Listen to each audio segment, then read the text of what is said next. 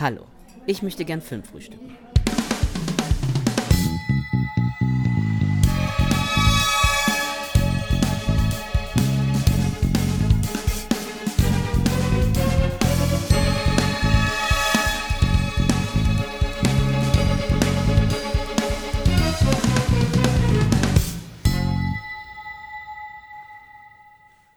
Hallo und herzlich willkommen zu einer neuen Folge Filmtoast Focus. Ich bin der Patrick und an meiner Seite heute eine Premiere, denn das erste Mal dürfen wir den guten Simon aus der Filmtoast Redaktion begrüßen. Hi Simon. Hallo Patrick, uh, thanks for having me, wie der Franzose sagt. Ja, aber sehr, sehr gerne. Und ich habe auch direkt zwei Fragen an dich. Erstens, magst du dich unseren Hörerinnen und Hörern kurz vorstellen, damit die überhaupt wissen, wer da im virtuellen Studio sitzt? Und zweitens, warum mussten wir so lange auf deinen ersten Auftritt bei unseren Podcasts warten? Das ist eine gute Frage. Äh, ja, ich bin Simon, bin ganz normal wie ihr auch, äh, also wie du auch und äh, die anderen Podcast-Kollegen, äh, Redakteur bei Filmtoast, rezensiere halt durch die Bank alle möglichen Filme, die so neu rauskommen, aber bin sehr, sehr großer Horrorfan, Horrorfilmliebhaber, äh, habe auch eine Sammlung, die beschränkt sich nur auf Horrorfilme, äh, auf einen sehr eingeschworenen Kreis. Ähm, von daher denke ich mal, bin ich heute bei Maniac auf jeden Fall eine richtige Adresse. Und naja, vielleicht spät, aber dafür in Zukunft öfter, äh, wenn es den Zuhörern auch gefällt und wenn die Lust haben, mehr von mir zu hören, dann mache ich gerne weiter. Wahrscheinlich äh, dann auch mit Horrorfilmen. Das klingt sehr gut. Das klingt sehr gut. Ja, ist auch der, direkt der erste gute Hinweis. Also äh, Feedback zur Episode dürft ihr uns immer ganz gerne dalassen. Über iTunes freuen wir uns. Genauso freuen wir uns über Twitter-Feedback. Da ist immer alles gerne gesehen. Ja, Simon, du hast gerade schon ein wenig äh, angeteased, um welchen Film es heute geht. Gut, äh, ihr hört, ihr habt das sowieso äh, gesehen in der Episodenbeschreibung. Und zwar widmen wir uns heute einem Film, der in diesem Jahr 2020 sein 40-jähriges Jubiläum feiert. Ich glaube, so weit zurück sind wir noch in keiner Filmtoast-Fokus-Folge gereist.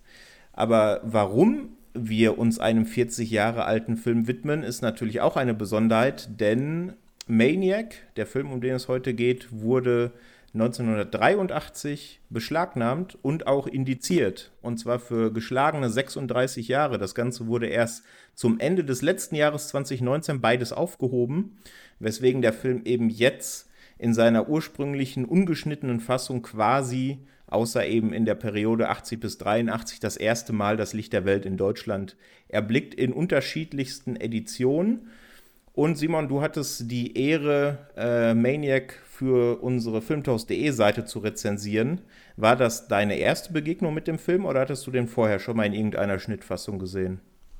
Äh, ich hatte den tatsächlich vorher schon uncut ähm, aus äh, Amerika. Da gibt es äh, von Blue Underground eine Version äh, die tatsächlich auch deutschen Ton hatte. Also die habe ich mir vor sieben, acht Jahren angeschaut, habe den dann zum ersten Mal gesehen, äh, habe den mir auch stolz wie, wie Oscar in die Sammlung gepackt und habe jetzt gesehen, okay, der Film kommt auch nochmal in einer, in einer deutschen, einer offiziellen deutschen Version raus äh, über Nameless. Äh, vielen Dank auf jeden Fall an den Verleih, dass sie das übernommen haben. Ähm, und kommt tatsächlich nochmal in einer komplett remasterten Version raus von dem Originalfilmmaterial. Und äh, da kann man auf jeden Fall sagen, das hat sich gelohnt. Patrick, du warst auch begeistert von Bild und Ton, kann man sagen, oder?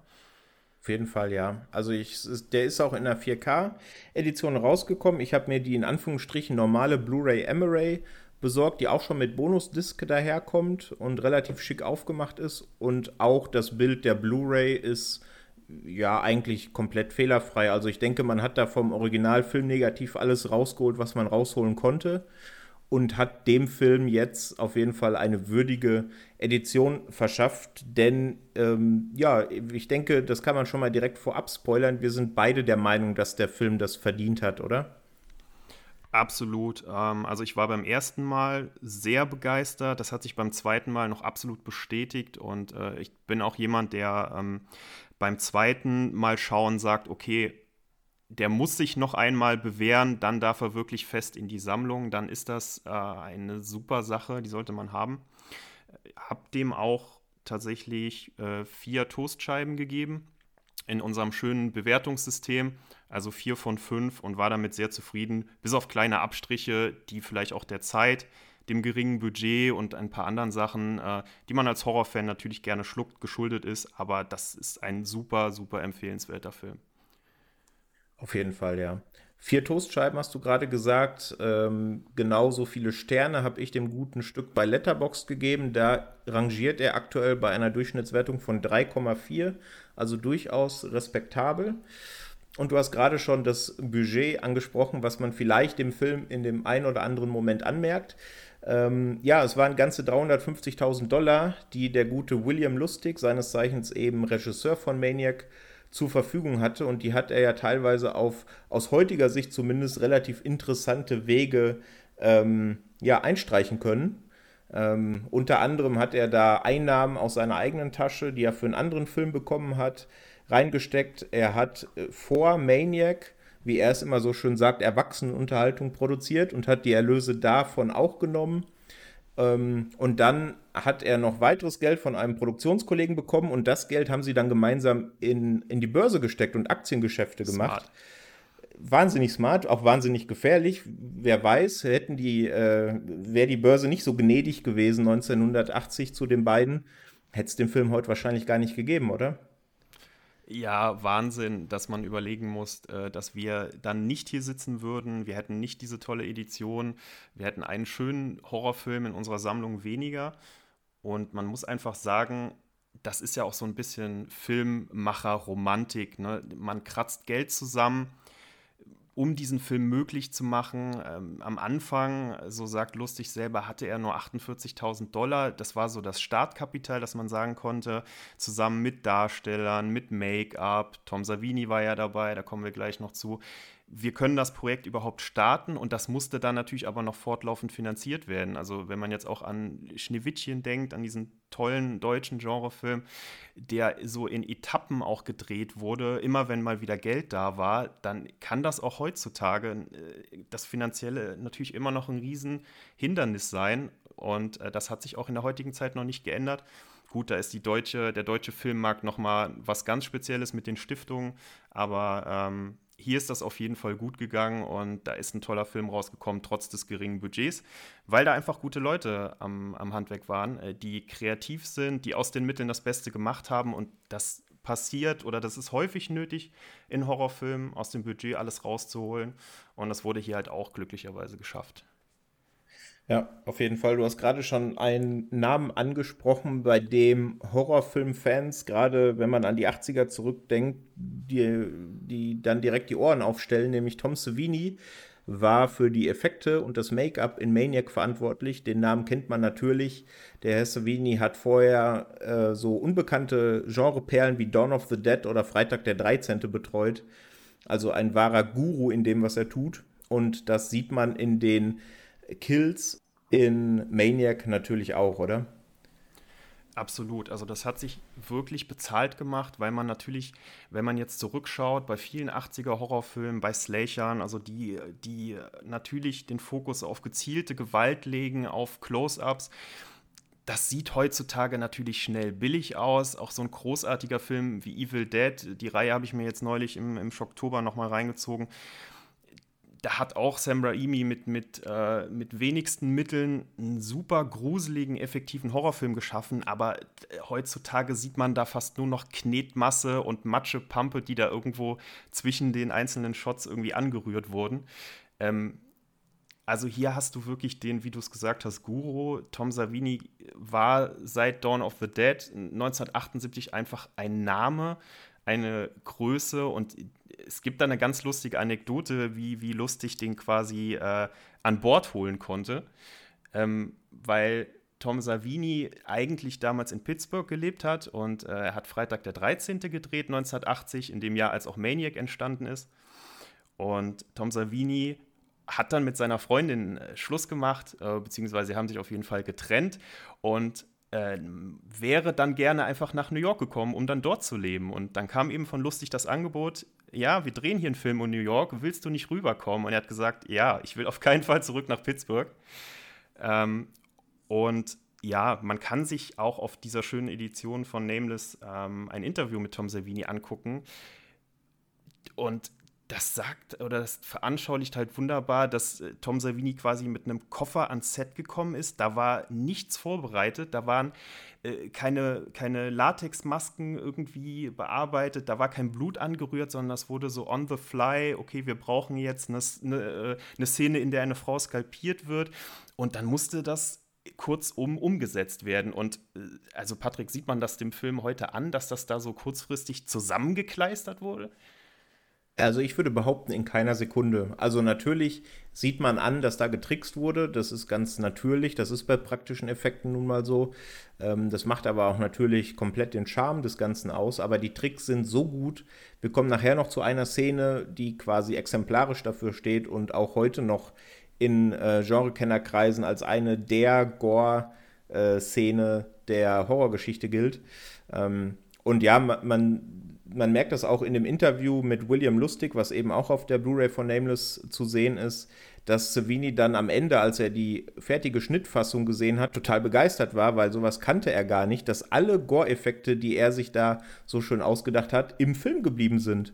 Weil William Lustig einfach völlig egal war, was die Ratingagentur in Amerika, die MPAA, dazu sagt. Ich meine, es gibt ja auch die Geschichte, dass er den Film gar nicht eingeschickt hat, weil unrated-Filme zu der Zeit in den Kinos eher gezeigt wurden als X-rated-Filme und das Rating hätte der Film dann höchstwahrscheinlich ja gekriegt, weil er, kommen wir dann gleich noch zu, in manchen Szenen auch schon durchaus explizit ist, oder?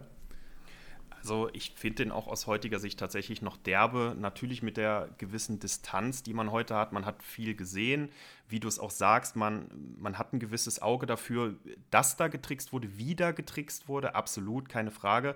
Ähm, aber die ganze Machart mit den expliziten äh, Gore-Effekten, da ist ja auch eine, eine psychische Komponente, weil äh, wir werden auch über einen Psychopathen reden, über einen Serienkiller und Frauenmörder. Ähm, das ist schon ein sehr morbider Film, aber der ist auch visuell entsprechend so gut dargestellt, dass diese Gewaltszenen auch heute noch mich auf jeden Fall beeindrucken, wie gut die gemacht sind und wie intensiv die auch immer noch wirken. Und ich persönlich bin sowieso großer Fan der 80er und der 80er Horrorfilme und mir tut immer das Herz so ein bisschen weh, wenn heutzutage ähm, viel CGI-Blut verwendet wird und man das, äh, man das sehr schnell sieht. Das, ich liebe das einfach, auch das Unperfekte, das, das Handgemachte, das hat so einen ganz besonderen Platz in meinem Herzen. Deswegen, da punktet der Film für mich auch ganz, ganz großartig. Mhm. Wunderbar, ja, du hast es gerade schon angeteased. Ähm, wir haben ja es mit einem Psychopathen zu tun, mit einem psychopathischen Frauenmörder. Ähm, aber das ist nur die Spitze des Eisbergs. Magst du uns und den Hörerinnen und Hörern und mir einen kurzen Abriss geben? Was erwartet uns denn in Maniac? Sehr gerne. Ähm, es geht um Frank Zito, gespielt von Joe Spinell. Und der lebt tatsächlich in New York ist so ein notorischer Einzelgänger, kann man sagen. Also lebt in so einer Einzimmerwohnung, die auch zugestellt ist mit Schaufensterpuppen, mit verschiedenen Schreinen, mit so klassischen auch äh, Puppen, die man halt eben kleinen Kindern gibt. Also äh, sehr, sehr ungewöhnlich, ist so ein äh, langhaariger, zotteliger Typ, also der, der, Typ, der dir so auf der Straße begegnet, der etwas schmierig, zwielichtig wirkt, wo du deinen Schritt dann auch beschleunigst. Und ähm, dieser Frank Zito lebt eben in New York und der Film zeigt uns, wie er sehr vielen Frauen begegnet und sehr viele Frauen auch tötet und das Nacht um Nacht, ohne dass er wirklich gefasst wird. Die Medien berichten über ihn, äh, doch er treibt da weiter sein Unwesen. Ähm, ja, im Endeffekt nimmt der Film dann eine Entwicklung, dass er eine Fotografin kennenlernt, nämlich Anna zu der er tatsächlich auch eine, eine eher normale Beziehung entwickelt, sie tatsächlich dann auch datet. Und der Thrill des Films ist natürlich, dass wir als Zuschauer bereits schon wissen, wer dieser Frank Zito tatsächlich ist, wie der tickt und wir auch erkennen können, dass diese Anna genau in sein Beuteschema passt. Und wie das dann ausgeht, sollte natürlich jeder selber erleben. Das will ich hier nicht vorwegnehmen, aber das ist natürlich auch so der Dreh- und Angelpunkt, diese Beziehung zu Anna und wie die ausgeht und wie die sich weiterentwickelt, weil offensichtlich der Psychopath wohl kaum ein Haar an ihr lassen wird. So ist äh, zumindest die Vermutung, die man dann als Zuseher auch hat. obwohl er sich, wie du es ja gerade gesagt hast, gerade in den Szenen mit Anna fast in Anführungsstrichen normal verhält. Aber gehen wir mal direkt erstmal ein paar Schritte zurück. In der Eröffnungsszene ähm, sieht man dann äh, Frank das erste Mal, wie ein Pärchen am Strand ähm, beobachtet und ja, die da offensichtlich gerade in ihr Liebesspiel in der einsamen Düne vertieft sind. Und er beobachtet sie und als der männliche Part der beiden Feuerholz holen geht, ermordet er die Frau. Das ist quasi das erste, die erste Aktion, die man von Frank sieht. Und davor hört man auch etwas sehr Charakteristisches, was sich komplett durch den Film zieht. Nämlich als er die beiden noch beobachtet, hört man immer so ein bisschen so ein ganz entrücktes Stöhnen von Frank. Der da, soll das Gefallen ausdrücken, das er empfindet, wenn er die beiden anguckt? Oder wie würdest du das interpretieren? Ja, das ist tatsächlich ein sehr, sehr interessantes Phänomen. Da habe ich mir auch äh, länger Zeit Gedanken drüber gemacht. Für mich ist das in erster Linie einfach ein Anzeichen dafür, dass das dass er ein kranker Geist ist, äh, dass sich in seinem Kopf wahnsinnig viele Gedanken im Kreis drehen, Bedürfnisse, Begierden, die ihn auch übermannen. Und äh, das hat auf jeden Fall eine lustvolle Komponente. Beim Slasher denkt man natürlich auch immer gerne an das, an das lange Messer, was dann natürlich eine Assoziation auch mit dem Phallus hat könnte Wolfgang M. Schmidt wahrscheinlich wunderbar stundenlang drüber äh, etwas sehr Geistreiches und auch Wichtiges erzählen. Ähm, das heißt, es hat eine sehr, eine sehr lustvolle Komponente, aber es, ähm, es zeigt auch direkt, dass er eine gestörte Sexualität hat, eine gestörte, äh, ein gestörtes Verhältnis auch zu Frauen. Und was ich persönlich ganz interessant finde, ist der Vergleich mit Halloween, ähm, dem Kultslächer, der eben zwei Jahre zuvor rauskam. Und da haben wir auch ein sehr, sehr charakteristisches Atmen, aber das Atmen von Michael Myers ist gleichmäßig, ruhig und das spricht halt sehr stark für eine Kaltblütigkeit. Für Michael Myers wird ja von Dr. Loomis immer und immer wieder charakterisiert als das absolute Böse, als eigentlich etwas Unmenschliches. Mhm. Also den wirklich fast schon roboterhaften Killer und das spiegelt diese Atmung wieder. Und dieser Frank Zito ist eigentlich eine, eine geschundene Seele, ähm, über die man auch noch sehr, sehr viel mehr erfährt im Film, warum er so ist. Und dieses krankhafte Atmen spiegelt für mich so die ganze Persönlichkeit und das ganze Krankhafte in ihm wieder. Das ist, finde ich, auch sehr, sehr unangenehm, äh, das zu hören. Und es, wie du sagst, es zieht sich durch den ganzen Film. Also ich kriege eine leichte Gänsehaut, wenn ich jetzt darüber spreche. Ich weiß nicht, wie es dir da geht. Ja, auf jeden Fall. Auf jeden Fall. Ja, die ähm, Halloween-Referenzen, die begegnen uns dann später auch noch. Da gibt es ja noch die eine oder andere. Aber ja, gerade auch die Szene, die direkt im Anschluss folgt, als Frank dann wieder zurück in seiner Wohnung ist, die, wie du schon gesagt hast, voll mit Schaufensterpuppen, Kerzen und einem sehr merkwürdigen Altar steht, ähm, ist und dann das Skalp der Frau, die er gerade noch ermordet hat, an eine Schaufensterpuppe nagelt. Und spätestens da merkt man dann, was, mit was für einem Psychopath man es tatsächlich zu tun hat, nämlich mit einem Psychopathen, der Frauen ermordet und dann ähm, die Skalps der Frauen zu Hause bei sich ausstellt ähm, an oder auf diesen Schaufensterpuppen. Also spätestens da merkt man, in welche Richtung der Film geht. Und auch, dass wahrscheinlich jede Frau, die Frank in den 88 Minuten Film begegnet, ähm, ja, höchstwahrscheinlich umkommen wird. Ähm, witzigerweise folgt danach dann eine Szene, die, und ich habe das ja vorhin schon mal angesprochen, quasi stellvertretend für die große Tricktechnik von Tom Savini ähm, steht. Und zwar ähm, ja, lauert Frank äh, wieder einem Pärchen auf, die im Auto vor einem Nachtclub sich langsam näher kommen. Dieses Mal allerdings ohne Messer, dieses Mal mit Shotgun. Simon, wie fandst du denn diese Szene? Was hat die in dir ausgelöst? Also, ich weiß nicht, ob unsere Zuhörer das auch so sehen, aber für mich eins der ganz großen Highlights dieses Films, vielleicht mhm. auch der 80er Jahre, also des 80er Jahre Horrorfilms. Ähm, zum einen grandios inszeniert, weil du natürlich diese typische Disco-Bekanntschaft hast. Tom Savini spielt Disco Boy, so ist die Rolle genannt, äh, benannt. Und er bringt ein äh, oder schafft es, ein äh, Mädchen eben für sich zu begeistern, fährt mit ihr im Auto an einen Fluss. Also New York ist ja durchzogen auch von Flüssen und, und Wasser. Und ist eine Szene, in der er natürlich anfängt, an ihr rumzufummeln und die Frau ist natürlich noch ein bisschen skeptisch, vollkommen zu Recht, weil tatsächlich schon Frank Zito am Fenster hängt und da so ein bisschen reinlugt. Und das führt tatsächlich zu einer grandiosen Szene mit einer Shotgun, weil sich es dann so weiterentwickelt, dass der Frau es natürlich unangenehm ist, weil sie sich beobachtet fühlt. Die beiden sich dann auf den Vordersitz setzen und in dem Moment Frank Sito einen Sprung macht auf die Motorhaube, mit einer dicken Winterjacke bepackt, mit einer Mütze, die Shotgun unterm Auge, nimmt also äh, die beiden ins Visier, gehockt auf dieser Motorhaube. Großartiges Bild auch, kann man auch in mhm. unserem äh, Filmtoast-Artikel sehen und dann tatsächlich Tom Savinis Kopf in die Luft gejagt wird durch diesen Shotgun-Schuss. In einer riesigen Explosion, einer riesigen Blutfontäne, die natürlich auch die arme Frau überschüttet, die dann natürlich in bester Scream Queen-Manier ordentlich losschreien darf.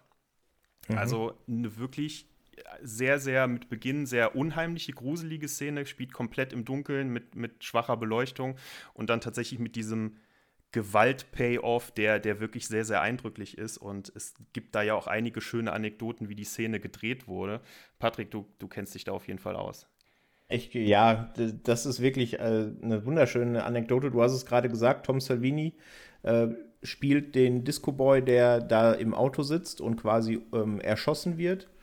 Und wir hatten es vorhin mal ganz kurz angerissen, der Film hatte nicht so wahnsinnig viel Budget, dementsprechend auch nicht so wahnsinnig viel Geld für Drehgenehmigungen.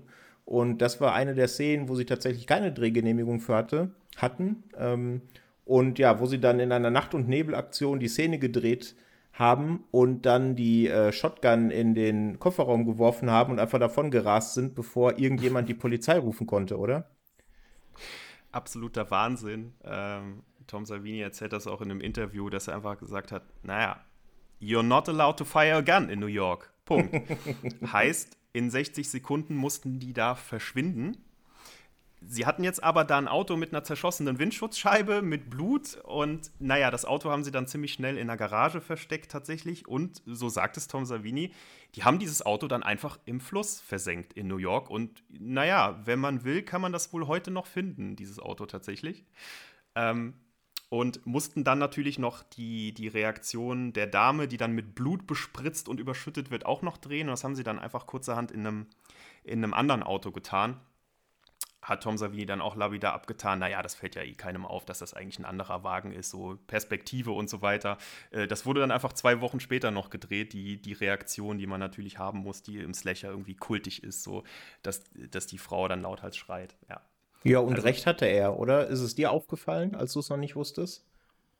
Nee, absolut nicht. Ähm, es ist, ja, es ist einfach, wenn man sich auch, äh, wenn man weiß, wenn man das von ihm gehört hat, dass da irgendwie Essensreste in den Kopf gefüllt wurden, also Kohl und äh, Lasagne oder was auch immer, was halt an dem Tag im Catering war. Dann habe ich, nachdem ich das gehört habe, extra nochmal nachgeschaut, ob man in dieser Fontäne sozusagen Kohlstücke, was auch immer sieht. Man sieht nichts. Also es ist äh, wirklich fantastisch. Natürlich, wie immer bei praktischen Effekten, dieser kurze Moment, bevor der Kopf explodiert, sieht man natürlich, das ist jetzt kein lebendiger Menschenkopf, das ist klar. Mhm. Ähm, aber ansonsten ist das für 1980, das muss man sich ja immer überlegen, mit einem gewissen Respekt sollte man dem Film da auch äh, oder einer gewissen Toleranz sollte dem Film mal da auch entgegengehen, ist das einfach grandios. Ja, wahnsinnig gut getrickst. Wir kommen nachher noch zu ein, zwei Szenen, über die man eigentlich genau das Gleiche sagen kann. Und ähm, ja, man merkt das dem Film aber nicht an. Also, dass das so ein äh, fast schon Guerilla-Filmmaking war in den 80ern, hört man ja immer wieder. Gerade wenn man sich äh, das Werk von Troma anguckt, da gibt es ja auch zig Geschichten, die man da noch vielleicht in einem anderen Podcast mal erzählen könnte. Oh ja. Ähm, und das, das hat ja schon fast Troma-Vibes, wenn man das so hört, oder? Ja, definitiv. Also Troma ist noch, noch mal eine andere Geschichte, weil die wirklich vollkommen ohne Wenn und Aber vom Leder lassen. Also Brüste in Hülle und Fülle, äh, Blut- und Gewaltexzesse in Hülle und Fülle. Ähm, das ist wirklich so die, die pure, pure Lust, irgendwie alles zu machen, was einem einfällt, ob die da überhaupt Drehbücher, ob die da überhaupt irgendeinen Plan hatten, sondern einfach jeden Tag ans Set gekommen sind und jeder durfte eine Idee umsetzen, jeder durfte irgendwas Abgefahrenes machen. Ähm, mhm. So fühlen sich Troma-Filme an. Also äh, da, da könnte man sehr, sehr viele schöne Podcast-Folgen noch zu machen. Äh, wenn die Hörer da Bock drauf haben, immer gerne Feedback hinterlassen, dann kann man auch bald schon was zu einem Troma-Film machen. Oder generell mal zu Troma-Filmen auch mal sagen, weil Troma ist vielleicht nicht jedem ein Begriff, ist schon wirklich sehr, sehr speziell. Das, das muss man mögen und abkönnen. Aber da ist jede Menge Potenzial für tolle Geschichten und tolle Filme. Auf jeden Fall, ja. Ja, genau. Es gibt aber davor noch eine Szene, die dem Charakter des Frank so ein bisschen Futter gibt und in der man dann auch bemerkt, ähm, wer denn die Frau auf den Bildern ist, die Frank ähm, in seinem Altar, in seiner Wohnung verbaut hat. Ähm, nämlich lernt Frank da eine Prostituierte kennen, mit der er dann Geschlechtsverkehr haben will, sich dementsprechend mit ihr auch in dem nahen Motel ähm, einbucht. Und ja, sein Plan geht aber nicht so hundertprozentig auf, oder? Ja, es ist eine Szene, die unheimlich lange geht weil es natürlich eine Szene ist, in der der Zuschauer erwartet, dass das dann irgendwann zum Liebesspiel kommt, dass das ein bisschen mhm. intimer wird und man merkt aber schon frühzeitig, dass so Frank Sito gar kein Verhältnis hat zu einer normalen Sexualität. Wie, wie geht man mit einer Frau um? Was soll da eigentlich passieren? Sondern ähm, das ist wahnsinnig unangenehm, auch mit dem Wissen, was man als Zuschauer schon wieder hat, dass das ja unmöglich gut ausgehen kann. Ähm, also ich weiß nicht, Patrick, wie hast du dich da gefühlt? Wie war da deine Erwartungshaltung, als der mit ihr aufs Zimmer gegangen ist? Als er mit ihr aufs Zimmer gegangen ist, genauso wie du es gesagt hast, das kann natürlich nicht gut ausgehen, denn man hat ja vorher schon gemerkt, was er mit Frauen macht und wessen Geisteskind er ist.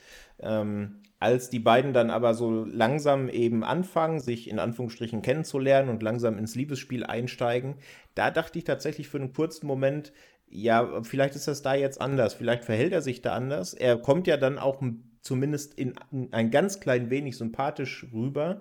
Er bekommt so ein bisschen, bisschen Charakter eben.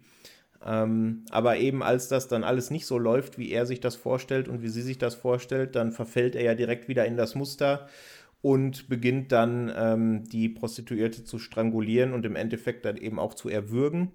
Und ja, also unfassbar unangenehme Szene und auch die erste Szene, in der man ein bisschen merkt, ähm, ja, dass an dem Ganzen vielleicht eine Teilschuld die Beziehung zu seiner Mutter trägt, die dann eben auch die Frau ist, die er auf seinem Altar in seiner Wohnung verewigt hat. Denn während er die Prostituierte erwürgt, sieht er immer wieder ähm, das Gesicht seiner Mutter aufblitzen.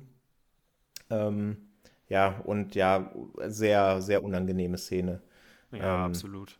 Ja. Ähm, vor allen Dingen, weil, wie du sagst, man hat schon zwischenzeitlich das Gefühl, dass das dann doch zu dem kommt, was dann auch prinzipiell alle erwarten und was dann normale Menschen machen würden. Und man hat sogar eine gewisse Sympathie in dem Moment, weil er auch sagt, nein, ich will mich eigentlich nur unterhalten. Man hatte auch schon, das klingt so ein bisschen an, dass der halt, ne, man sieht, er ist ein Einzelgänger und ähm, hat die Vermutung, dass das schon seine Gründe haben wird, warum er so ist, auch wenn man die Taten natürlich in keiner Weise irgendwie rechtfertigen sollte, muss, das steht ja außer Frage. Aber man hat dieses, diesen kleinen Moment, bis dann wieder wirklich eruptionsartig ein Schalter bei ihm umgelegt wird und er die Frau erstmal ent, ähm, erwürgt und dann auch skalpiert. Und das ist so ein, so ein weiterer Schlag in die Magengrube, ähm, den man dann hinnehmen muss. Und ab da nimmt das dann auch, werden die, die Hinweise auch immer stärker, wie du sagst, dass das tatsächlich mit seiner Mutter zusammenhängt, die dann auch übergeblendet wird.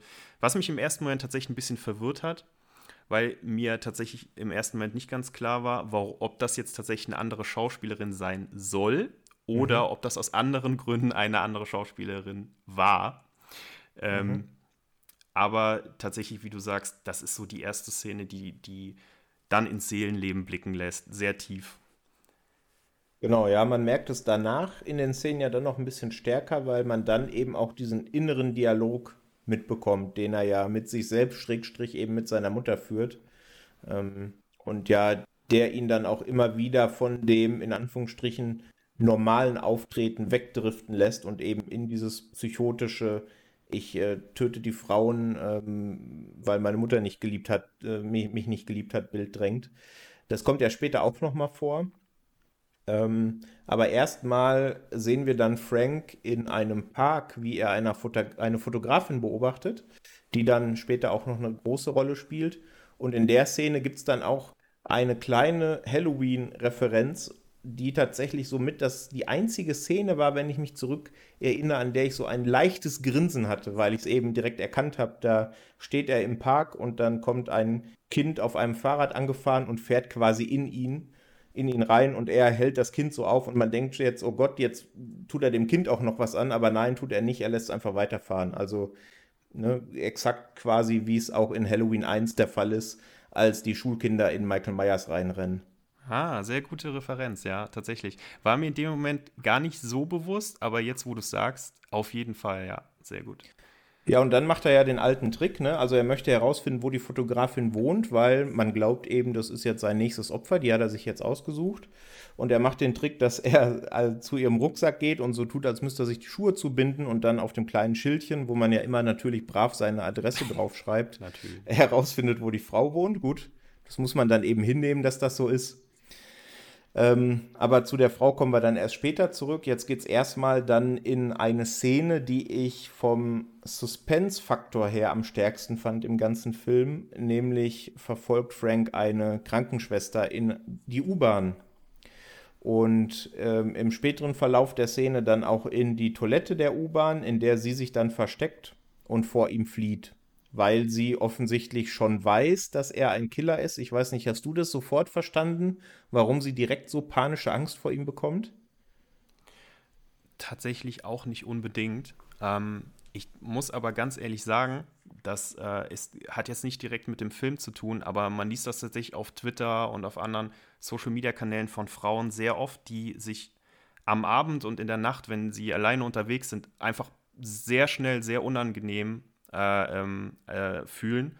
Mhm. Also Angst bekommen, wenn dann Männer auf ihrer Straßenseite gehen. Sie würden nicht alleine in den Park gehen. Also das ist eine Wahrnehmung, die ich als Mann überhaupt nicht habe und die mir überhaupt nicht bewusst ist und die mir dann erschreckenderweise nochmal veranschaulicht, wie das für Frauen dann auch vielleicht in der Großstadt dann auch sein kann, wenn plötzlich ein Mann wirklich in festem Abstand hinter ihr geht, auch über längere Zeit, dass sich da einfach ein Angstgefühl aufbauen kann.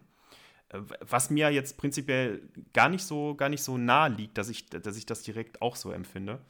Ähm, fand ich deswegen prinzipiell sehr beeindruckend, weil es ein Thema ist, was heute immer noch aktuell ist, wenn so wie ich das tatsächlich in meiner Bubble, in meiner Wahrnehmung mitbekomme. Finde ich tatsächlich sehr, sehr interessant. Auf jeden Fall, ja. Man muss natürlich auch sagen, ähm, Frank und in der Rolle Joe Spinell sieht schon auch ein bisschen schmierig aus. Also ich kann das schon ja, verstehen. das ne? Wenn drei Leute hinter einem herlaufen und äh, Frank ist dabei, dass man gerade vor dem Angst bekommt, gerade eben auch als Frau, du hast es ja gerade ganz gut dargelegt, ist, denke ich, äh, verständlich. Ähm, also ist seine Rolle ja auch angelegt. Ähm, ja, das ist auch her. seine Stärke im Endeffekt. Ja. Die Besetzung mit ihm in der Hauptrolle, das muss man ja auch an der Stelle mal hervorheben, ist einfach super, weil er von Anfang an in dieser Rolle aufgeht. Also man nimmt ihn unheimlich schnell diese Rolle ab, weil er tatsächlich ein guter Schauspieler war. Ist ja leider durch einen Unfall Ende der 80er gestorben. Mhm. Und ähm, was mir jetzt auch persönlich nicht bewusst war, dass der tatsächlich in kleineren Rollen in der Pate 1 und 2 zu sehen war, in Rocky zu sehen war in den 70ern und auch in Taxi Driver. Mhm. Und das wollte ich dich tatsächlich auch noch fragen. Hast du den, und jetzt Hand aufs Herz, hast du den vorher mal wahrgenommen in anderen Filmen, in diesen Filmen? War, war der für dich vorher ein Begriff, Joe Spinell? Überhaupt nicht. Also in keinster Weise. Mir hat der Name nichts gesagt, aber das lag wahrscheinlich auch daran, weil ich eben vorher Maniac in keiner Schnittfassung gesehen habe.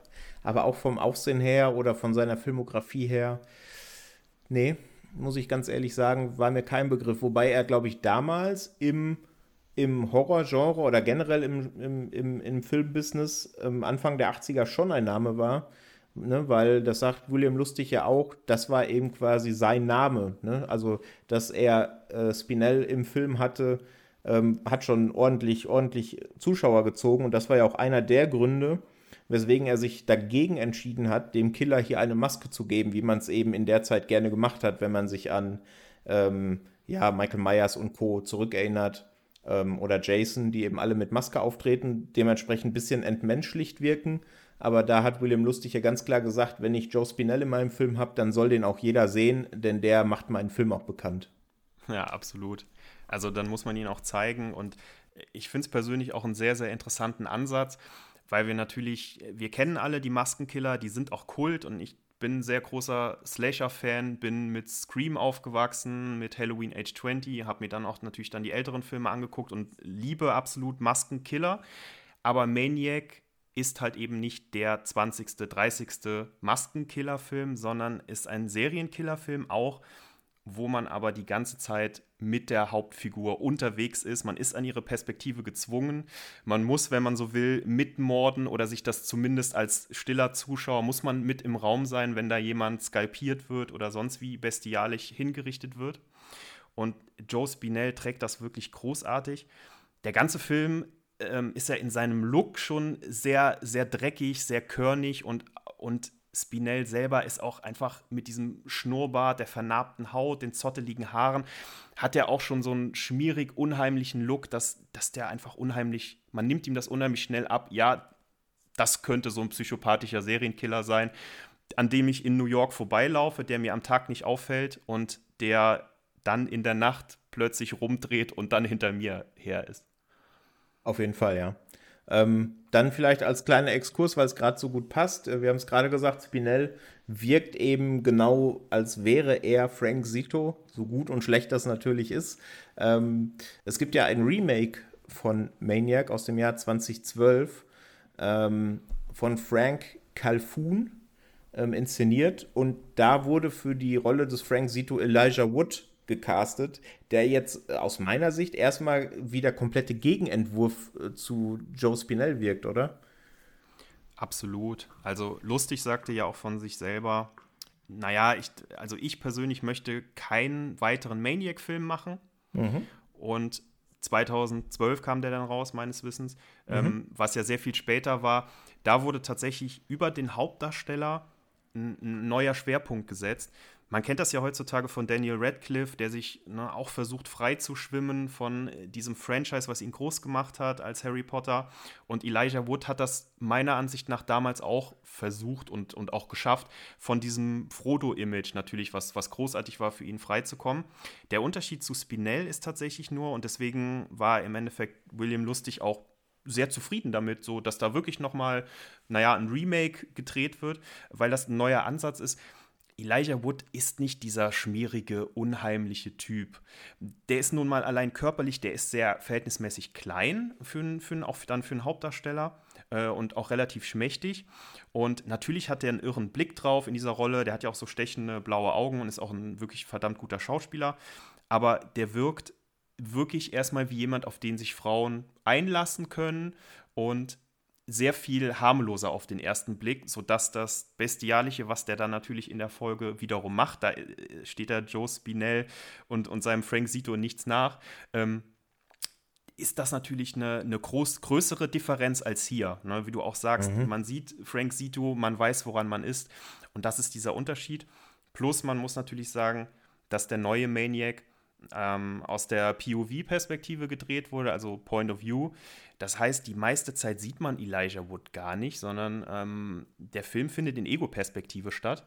Mhm. Also wenn man Freitag der 13. den ersten kennt, wo äh, Sean S. Cunningham tatsächlich auch sehr, sehr viel Ego-Perspektive dargestellt hat, der hat das damals gemacht, weil, sein, weil er seinen Killer nicht preisgeben wollte. Also das war auch eine, eine Notwendigkeit.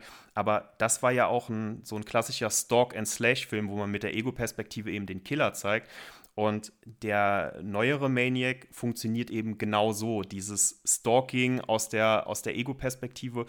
Was auch nochmal für viele Zuschauer, glaube ich, auch einen, einen großen Effekt hatte. Man, man hat, bekommt sogar die Augen des, des Killers und muss mit ihm auch das Messer in der Hand halten. Das hat ja auch einen besonderen Effekt, diese Perspektive. Deswegen ist das ein, ein, ein durchaus auch intensiver Film. Mir gefällt er tatsächlich auch. Ich finde den, find den wirklich solide. Mhm. Und ähm, es ist ein sinnvolles Remake. Ich tue mich mit Horror-Remakes persönlich häufig schwer. Ich weiß nicht, wie es dir da geht, aber der ist sinnvoll, weil er neue Akzente setzt, tatsächlich. Ja, ich meine, da könnte man auch schon eine ganz eigene Folge drüber machen, über Horror-Remakes. Das sollten wir uns vielleicht aufschreiben, das ist eine gute Idee, denn da gibt es ja Licht und Schatten. Ne? Also, was ich Sehr ja viel, ganz, ja. ganz, ganz, ganz fürchterlich nur als ganz kurzen Exkurs fand, ist das äh, Friedhof der Kuscheltiere-Remake. Das durfte ich im Kino äh, sehen und das, also das hat für mich in keinster Weise funktioniert, obwohl viele sagen, das ist, hat sich sehr nah ans Original gehalten, aber ja, es hat trotzdem für mich irgendwas falsch gemacht. Ne? Und dann gibt es auf der anderen Seite sowas wie den 2018er Halloween, den ich einfach komplett abfeier. Ähm, obwohl ich auch großer Fan des Original-Franchises, wenn man so will, bin. Aber ich finde, der macht so viel anders und so viel gut und so viel richtig dass ich den ähm, sehr gerne immer wieder schaue. Von dem her gibt es da eigentlich Licht und Schatten. Ne? Ja, es ist immer so ein, ähm, ein Spagat zwischen, es ist ein, eine etablierte Filmreihe oder es ist eine, eine etablierte Figur, ein etablierter Kosmos. Die Fans haben eine gewisse Erwartungshaltung. Dann finde ich schon, verstehe die Figur. Wenn du die Figur nicht verstehst, dann kommt sowas wie Nightmare on Elm Street raus, das Remake, was katastrophal war. Aber du bist ein Remake. Du, die Leute wissen, was sie bekommen, versuche denen schon in irgendeiner Form noch etwas Neues hinzuzugeben. Also ich bin niemand, der äh, sagt, ich möchte was ganz Neues sehen, aber ich möchte gerne neue Impulse, neue interessante Ansichten. Wenn du jetzt Halloween erwähnst, ähm, dann ist das ein total interessanter Ansatz, dass ähm, Jamie Lee Curtis in, in Halloween Age 20 ähm, ihren Namen ändert und in Angst lebt, dass Michael Myers zurückkommt und äh, dann kommt er tatsächlich zurück und äh, in Halloween, den, in dem neuen, den, den ich auch gerne Age 40 nenne, damit man weiß, wovon man da redet, weil Halloween gibt es ja schon genug. Ähm, da ist es tatsächlich so, dass Jamie Lee Curtis auch verängstigt ist, aber jahrelang ähm, Waffentraining hat, ihre Tochter erzieht, mit der Waffe umzugehen, ihr komplettes Haus zu einer, ja, zu einer Surffalle umzubauen. Mhm. Und das ist eine super Interpretation, dass diese Laurie Strode auch ihr gesamtes Leben dafür nutzen kann, um auf den Tag zu warten, wenn Michael Myers kommt und wie sie so schön sagt, ich hoffe, dass er ausbricht. Ja, aber warum? Damit ich ihn töten kann. Weil dann ist mhm. es vorbei. Und das sind diese kleinen Punkte, verstehe die Figur und fügt er noch eine, etwas Neues hinzu, dann bin ich zufrieden. Ganz Auf ehrlich. jeden Fall, ja. Also anderes sehr positives Beispiel und dann haken wir den kurzen Exkurs auch ab, war für mich Child's Play im letzten Jahr. Ähm, ja. Von Lars Klefberg inszeniert und da merkt man auch, der hat die Figur verstanden, der hat es geschafft, das ins, ins Heute zu transportieren, ein bisschen moderner auszustatten, das Ganze, aber trotzdem eben im Kern eben das auszumachen, was damals schon die Reihe groß gemacht hat. Und ja, also wer den noch nicht gesehen hat und das Original kennt, da kann man sehr gerne einen Blick riskieren. Absolut, lohnt sich. Ähm, genau, jetzt sind wir äh, relativ lang aus der U-Bahn ausgebrochen. Gehen wir doch wieder zurück in die U-Bahn und zwar genauer gesagt in die Toilette der U-Bahn. Ähm, in der sich die Krankenschwester dann vor Frank versteckt. Im ersten Moment glaubt man noch, ähm, es hat funktioniert, er hat von ihr abgelassen.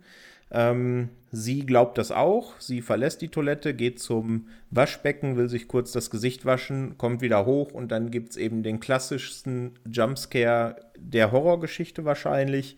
Im Spiegel sieht sie den Killer und er waltet auch direkt seines Amtes und ersticht sie in der U-Bahn-Toilette. Und ja, das ist im Grunde einer von drei Jumpscares im Film, wo wir jetzt im Vorgespräch schon kurz diskutiert haben, und das können wir äh, ja jetzt noch ein bisschen weiter ausführen, ob es die tatsächlich braucht. Weil, ich meine, wir hatten ähm, zu dem Zeitpunkt noch keinen Jumpscare, es kommen später noch zwei. Und ich finde, die braucht der Film nicht, weil er diese Shock-Value aus meiner Sicht gar nicht braucht. Wie siehst du das? Ja, wir waren uns ja, waren jetzt ja relativ schnell auch ein, bisschen uneins, hm. weil ich verstehe das absolut. Der ganze Film ist aus der Sicht von Frank Zito und diese Szene ist eigentlich symptomatisch dafür, dass wir plötzlich die Perspektive der Frau übernehmen, damit dieser Jumpscare möglich wird. Ne? Sonst haben wir ja immer, wissen wir genau, was Frank Zito macht, wann er zuschlägt und das generiert verhältnismäßig nicht so viel Spannung wie so ein Spiegelschocker. Also für mich ist das einfach eine Genrekonvention. Ähm, ich lasse das gerne als eine platte Genrekonvention stehen, aber das ist eigentlich der klassische Slasher-Moment. Ein äh, Opfer wird gestalkt und sie wähnt sich schon in Sicherheit und dann schlägt schließlich der Killer zu. Und das ist dieser Moment, ganz klassisch, der dich dann im, im Kinosaal oder vielleicht auf der Couch nochmal aufschrecken lässt. gut, Patrick, äh, die kann, dir kann man jetzt auch nichts mehr vormachen. Äh, bei, wenn du den Spiegel siehst, dann weißt du schon, dass da vermutlich gleich ein Jumpscare kommt. Ähm, ich glaube, das ist auch so ein, ein kleines Geschenk so an das Mainstream-Publikum, dass man mit solchen Jumpscares tatsächlich sehr, sehr gut abholt. Stichwort Insidious, Conjuring, mhm. wie James Wan das sehr, sehr gut gemacht hat, aber äh, auch sehr, sehr, naja, häufig nach einer Formel eben kopiert hat. Ja, komplett. Und man darf ja auch nicht vergessen, wir befinden uns hier im Jahr 1980 und nicht 2020. Ähm, da waren Jumpscares wahrscheinlich auch für genreaffine Leute, wie wir es jetzt hier sind, ähm, ja auch noch nicht so an der Tagesordnung, wie es heute der Fall ist.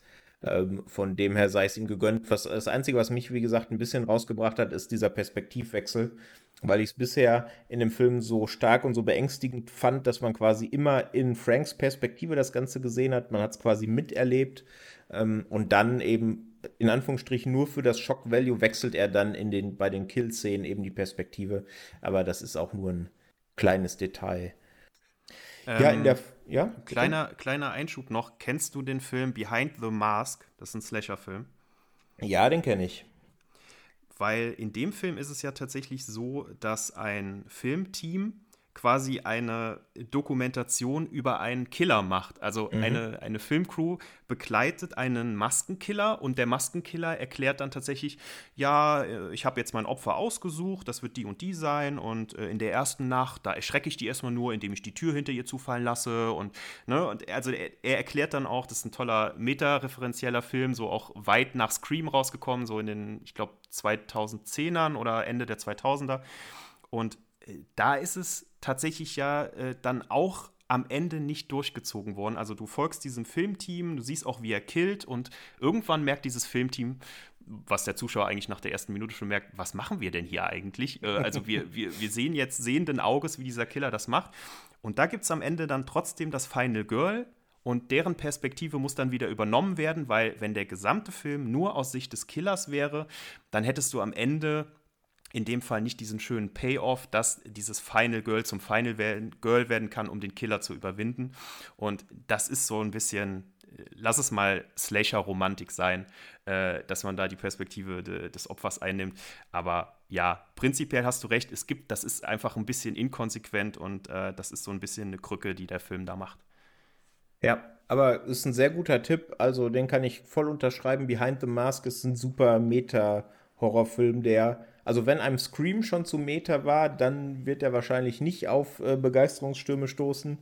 Äh, aber wer da beim ersten Mal angucken alle Referenzen auf irgendwelche Horrorfilme findet, äh, der hat echt einen Preis verdient, weil der Film ist quasi ja. einfach nur ein Referenzfeuerwerk. Ähm, ja, also den kann man auf, der ist glaube ich auch fürchterlich unbekannt und wird wahnsinnig unter Wert verkauft. Also den kann man als Genre-Fan sich auf jeden Fall mal anschauen definitiv. Und Robert ja. Englund spielt auch mit, ne? Natürlich. Na, natürlich. Großartig, natürlich. ja. Also Low-Budget-Film natürlich, ähm, aber sehr, sehr kreativ und gerade Horrorfans, die äh, alle Slasher-Filme gesehen haben und dann gerne auch ein bisschen äh, metareferenziellen Witz haben wollen, wie so ein Killer vorgeht. Man kennt die Klischees alle und es wird erklärt, warum man so vorgeht. Das macht unheimlich Spaß. Also ich finde den persönlich auch wirklich sehr gut. Ja, ähm, unser guter Frank, um auf Maniac zurückzukommen, der freundet sich in den nächsten Szenen mit einer Dame an, mit Anna D'Antoni, gespielt von Carolyn Monroe. Äh, wie hast du denn so die Beziehung der beiden wahrgenommen? Denn das Ganze beginnt ja relativ harmlos und gipfelt dann in, wenn man so will, in einer Restaurantszene, ähm, bei der man die Seite, die wir ganz am Anfang besprochen haben von Frank, eben die ja im Zweifel normale Seite, dass er auch sich in der Gesellschaft unauffällig verhalten kann, auch freundlich sein kann, auch sympathisch sein kann, vielleicht sowas wie Empathie empfinden kann. Das, wir, das gipfelt ja in der Szene. Da, also wenn man nur die Szene sieht, meint man nicht, dass man gerade einen psychotischen Killer vor sich hat, der reihenweise Frauen abmetzelt. Wie hat so diese Beziehung der beiden auf dich gewirkt? Hast du da geglaubt, dass die Figur die, der Anna D'Antoni dafür sorgen kann, dass Frank von seinem von dem schiefen Weg abkommt? Ich glaube ja, als Zuschauer hat man, und die Dame kommt ja, tritt ja relativ spät, meint, kann man sagen, im Film auf und mhm. in Franks Leben. Man hat, glaube ich, als Zuschauer natürlich schon die Hoffnung, dass sich das irgendwie zum Guten wendet oder dass so der positive Einfluss einer Frau dann diesen kaputten Typen, man kann es ja im Endeffekt nicht anders sagen, irgendwie bessert. Und gleichzeitig, das ist ähnlich wie, wie in vorherigen Szenen, wenn, wenn Frank ähm, mit dieser Prostituierten im Hotel ist, fragt man sich dann dennoch, okay, wann passiert es denn jetzt? Und was ich wirklich interessant finde, die Info hattest du mir auch im Vorgespräch gegeben, dass es so gesehen einen Director's Cut gibt oder zumindest auch die Vorstellung von William Lustig, wie, wie, er seinen Film gerne hätte. Und da fehlt diese Restaurantszene, wo die beiden wirklich ein klassisches Date haben. Und da muss man sich natürlich prinzipiell fragen, äh, wir haben hier einen unheimlich brutalen äh, Horrorfilm, Serienkillerfilm, der vorher eigentlich episodenhaft erzählt wurde. Also der hat in sich geschlossene Episoden, wie Frauen gestalkt werden, wie sie Frank begegnen und wie sie getötet werden. Und plötzlich kommt hier so eine, so eine romantische Liaison rein. Und äh, natürlich sagt man dann im ersten Moment, das kaufe ich dieser Frau niemals ab, dieser sehr attraktiven, erfolgreichen Frau, dass sie mit diesem seltsamen, schmierigen Typen ähm, wirklich auf so romantische Dates geht. Das wird auch zumindest nach meinem Empfinden ein bisschen hölzern erzählt. Aber was ich persönlich, ich persönlich mag diese Restaurantszene, die William Lustig gerne rausgehabt hätte, ähm, weil die natürlich sehr positiv wirkt, aber ich habe die so verstanden, dass Frank Zito ja ein Psychopath oder Soziopath ist, die ähm, entsprechenden Psychologen und so weiter, die sich damit auskennen, mögen mir verzeihen, wenn ich die Begriffe da jetzt ein bisschen durcheinander werfe. Aber soweit ich das verstehe, ähm, sind ja Soziopathen, können Soziopathen wunderbar in der Gesellschaft leben, können ihrem Alltag nachgehen, können ähm, auch Kontakte haben, arbeiten gehen. Aber gerade wenn es darum geht, ähm, kleine, ich weiß nicht, Tiere zu quälen oder auch Menschen umzubringen, da haben sie nicht diese emotionalen Regungen, die jetzt wir beide hätten. Mhm. Äh, wir wären schockiert, wir würden zittern bei Gewaltakten, wir würden, wenn wir irgendwo eine gewalttätige Aktion sehen, eine Schlägerei auf der Straße, vielleicht äh, die Beine einfach in die Hand nehmen, um da wegzukommen. Und dass Soziopathen da gerade ähm, einerseits in der Gesellschaft gar nicht so richtig auffallen und andererseits diesen extremen Hang haben, den wir gar nicht nachvollziehen können. Und ich sehe das so zwei Seiten einer Medaille, dass in dieser Restaurantszene bin ich schockiert und ich bin nicht schockiert, weil keine Gewalt, äh, weil Gewalt stattfindet. Es findet ja gar keine Gewalt statt, sondern ich bin schockiert, wie angenehm, wie lustig, ne, humorvoll dieser Frank Zito mit dieser Dame ist. Das hätte ich einfach überhaupt nicht erwartet. Deswegen sind das für mich so zwei Seiten einer Medaille, die diese Person noch unheimlicher machen, weil mhm. vielleicht begegnen wir diesen Menschen in der Großstadt und wir haben eine total gute Unterhaltung mit ihm und äh, dann verabschiedet man sich und danach bringt er halt zwei Leute um, ohne mit der Wimper zu zucken. Und das, das ist für mich so ähm, sehr, sehr bedrückend, das hatte ich nicht auf dem, äh, auf dem Radar, dass der plötzlich nochmal so eine, so eine total normale menschliche Komponente bekommt. Aber ich habe schon rausgehört, dir gefiel auch so der Ton dann nicht, dass dir das zu positiv wird, oder? Ja, genau. Zumal, ähm, also ich verstehe das voll, dass man beide Seiten von Frank betrachten muss und beide Seiten auch zeigen muss, dass er eben, wie du du hast es ja gerade sehr schön definiert, ein Soziopath kann sich eben auch in Gesellschaft bewegen. Ähm, also ich meine, die ganze Serie Dexter basiert eben darauf, dass äh, sich der Hauptdarsteller in der Gesellschaft ganz normal gibt, aber dann eben ganz, ganz abseitige Triebe hat, die er dann eben versucht zu befriedigen. So ist es mit Frank ja hier auch. Ähm, aber ich fand, das hat man ja vorher auch schon gesehen. Das hat man ja schon ähm, in manchen Szenen vorher gesehen, dass er in sich in Gesellschaft durchaus auch normal in Anführungsstrichen verhalten kann. Und da wird es natürlich jetzt auf die Spitze getrieben in dieser knapp ja, zweieinhalb Minuten oder sowas Szene. Ähm, da fällt er ja gar nicht mehr auf. Ne? Also wenn, wenn man die Szene komplett isoliert betrachtet, könnte man auch meinen, man sitzt jetzt in irgendeiner schmierigen Romcom aus den 80ern. Ähm, ja. Und zumal diese Szene dann auch den zweiten kleinen Lacher für mich hatte, denn er macht ihr ja das großartige Kompliment, ja vom Aussehen her erinnerst du dich mich an meine Mutter. Ne, wo natürlich jede Frau direkt beim ersten oder zweiten Date in Jubelstürme ausbricht, wenn man das als Mann sagt. Ähm, da musste ich dann doch das auch das zweite Mal schmunzeln im Film.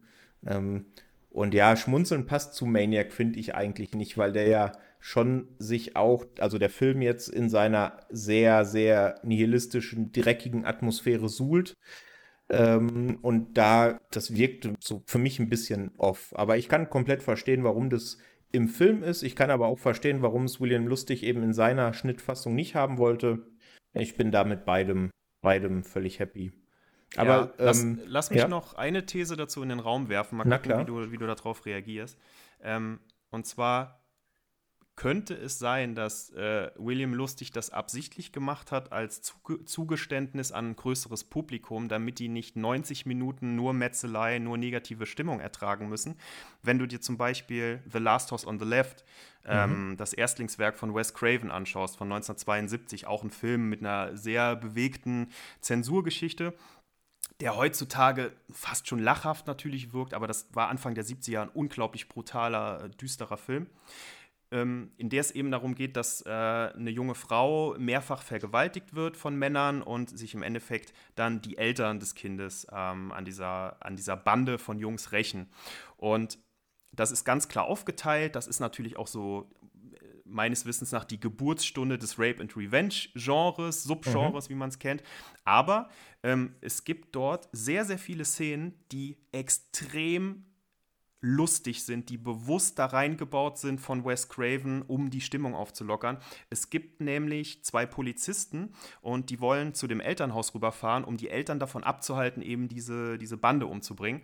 Und die haben, ich versuche das gerade ein bisschen aus der Erinnerung zu kramen, ähm, haben Platten oder so, können auf jeden Fall mit dem Auto nicht weiterfahren und dann kommt eine, eine Afroamerikanerin mit äh, einem Hühnertransporter. Die Frau hat furchtbar schrecklich abstehende Zähne und äh, wirkt schon im ersten Moment auf jeden Fall lustig und die Polizisten können halt nicht auf den, äh, auf den Van hinten drauf, weil der voller Hühner ist und müssen dann aufs Dach dieses Vans und mhm. die fallen dann immer da wieder runter, weil sie sich da oben nicht festhalten können. Und dann fragt man sich, das ist so ein unglaublich düsterer, bedrückender Film, warum so wirklich heutzutage auch wirklich schlechter Slapstick-Humor und es bricht den Film so brutal auf. Und Craven hat das halt dann 1972 wirklich gemacht, damit die Leute nicht scharenweise rauslaufen. Also da sind vielleicht schon ein Großteil rausgelaufen, aber die, die noch da waren, die haben dann ein bisschen Auflockerung bekommen. Könntest du dir vorstellen, dass das bei Maniac auch so ein bisschen, ich will nicht den letzten hier aus dem Kino treiben war? Ja, kann ich mir. Dann wäre es aber ein bisschen fragwürdig, dass die Szene erst, ich glaube, irgendwann nach einer Stunde oder nach 50 Minuten kommt. Und ich glaube, bis dahin sind ob der Szenen, die wir bisher beschrieben haben, sowieso schon die Leute aus dem Kino gelaufen, denen das zu abgründig und hart war. Ähm, Gibt es ja auch dann die, die schöne Anekdote von äh, Gene Siskel, eben ein, einer von den beiden von diesem legendären ähm, Filmkritiker-Duo Ebert und Siskel, der gesagt hat, er sei so entsetzt und angewidert von dem Film gewesen, dass er ihn vorzeitig verließ. Und er ist, glaube ich, äh, direkt nach der Szene aus dem Kino gegangen. So überliefert man es sich ähm, als, ähm, als Frank das Pärchen im Auto mit der Shotgun bearbeitet. oh, das ähm, ist früh, ja. Das ist relativ früh, ja. Und ja, natürlich, äh, witzigerweise dann wahrscheinlich auch eine der Szenen, auf die die Macher am meisten stolz waren. ne? Aber gut, ja. ich meine, mit ja. Kritikern und Horrorfilmen, Wurde das leider ist ja nicht sowieso. in der Form gewürdigt, in der wir sie jetzt schon hier gewürdigt haben, auf jeden Fall, ja. Ja, genau. Aber äh, ich glaube, das entspricht auch so ein bisschen, wenn man sich, ähm, also da nochmal kurzer Verweis, wenn man ähm, die unterschiedlichen Schnittfassungen, wenn man sich da ein bisschen mehr informieren möchte und auch zur Indizierungs- und Beschlagnahmungsgeschichte von Maniac, dann ähm, kann ich da nur schnittberichte.com sehr ans Herz legen. Ähm, die da, die Kollegen machen da ja immer einen großartigen Job und nehmen die einzelnen Fassungen auseinander und zeigen die Unterschiede auf mit den einzelnen Szenen. Und das haben sie eben für Maniac auch gemacht. Und eine weitere Szene, die lustig aus seinem Director's Cut hat streichen lassen, ist die, ähm, als Frank mit der Prostituierten in das Motel geht, relativ am Anfang. Und ähm, der Besitzer sie fragt, und was kann ich für sie tun, Madame? Und die Prostituierte nur sagt, du Witzbold. So nach dem Motto, ich bin doch eh immer hier und will immer das Gleiche, warum fragst du mich das noch?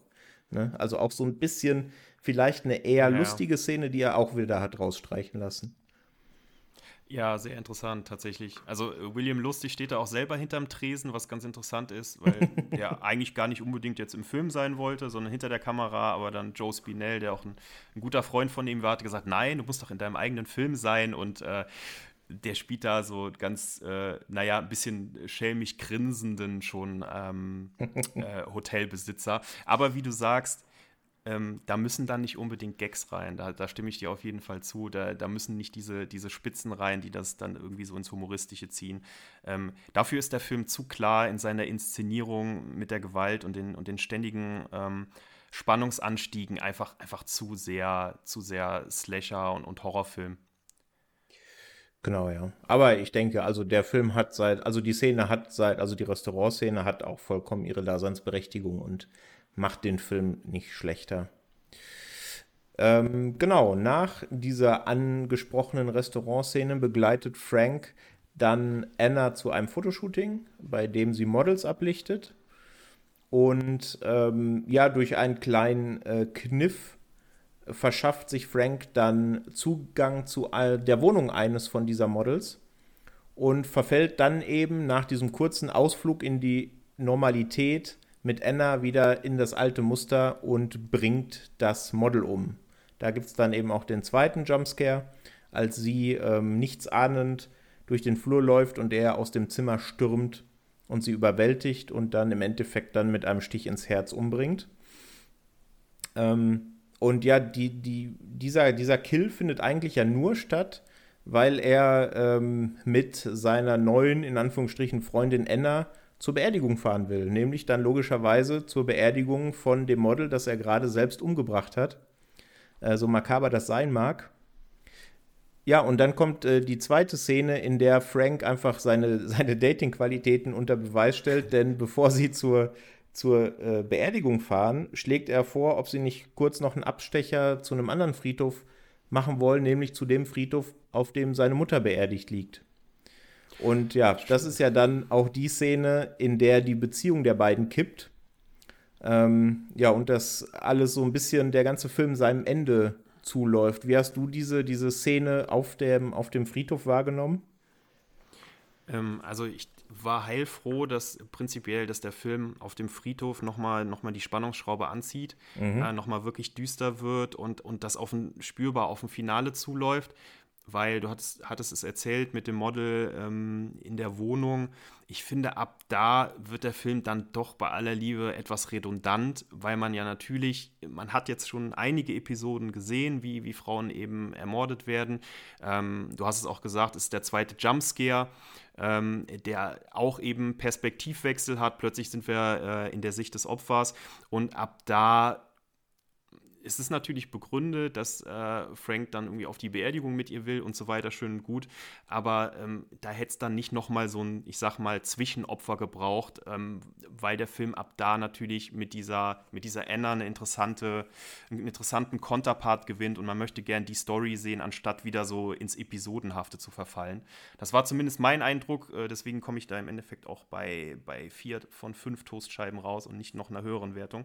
Mhm. Ähm, aber absolutes Highlight, was mich dann wieder ins Boot zurückholt und mich dann auch mit dem, mit dem eigentlichen Finale nochmal, mit dem Schlussknall, wenn man so will, ähm, ist dann wirklich diese, diese Friedhofsszene, die, die unheimlich beklemmt ist, weil es tatsächlich auch später dann dunkel wird.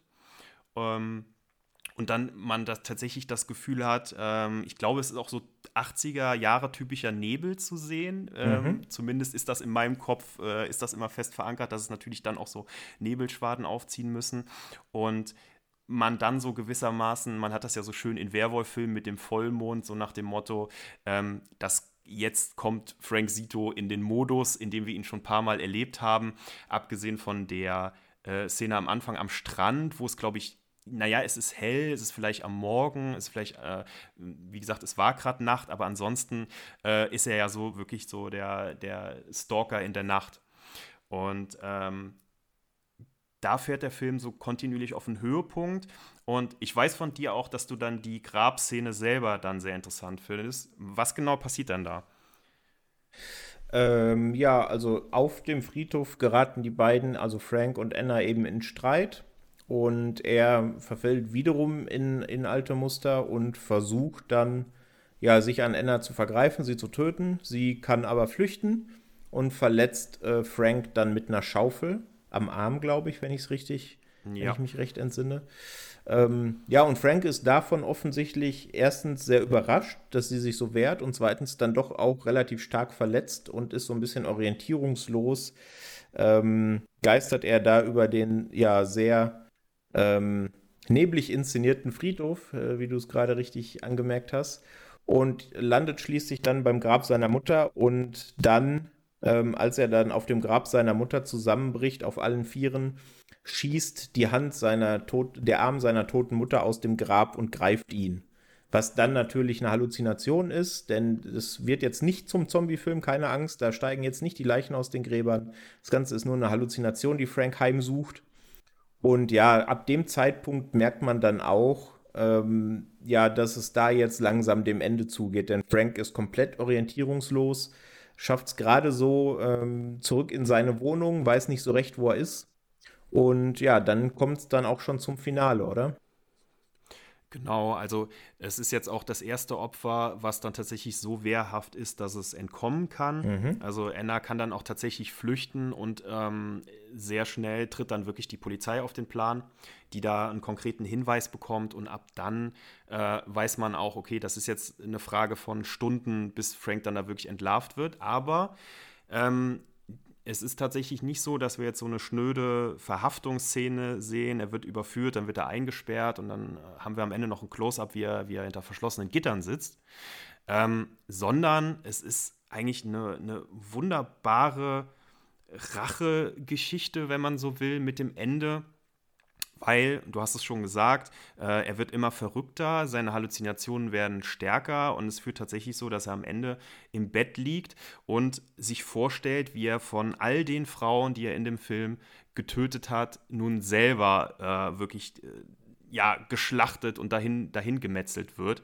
Also dass so, man sieht das am Ende wunderbar, wie die Frauen von allen Winkeln des Zimmers auf sein Bett zugehen, ihn packen, würgen, abstechen und ähm, ihm am Ende sogar den Kopf abreißen. Äh, Tom Savini, äh, das ist die einzige, äh, die einzige Gore-Szene, die Tom Savini vorbereitet hat, wo er tatsächlich dann Joe Spinells Kopf vermessen hat mhm. und dann wirklich eben so einen Latexkopf angefertigt hat. Und der, den dürfen die, die Mädels da in Rage von dem Körper abreißen.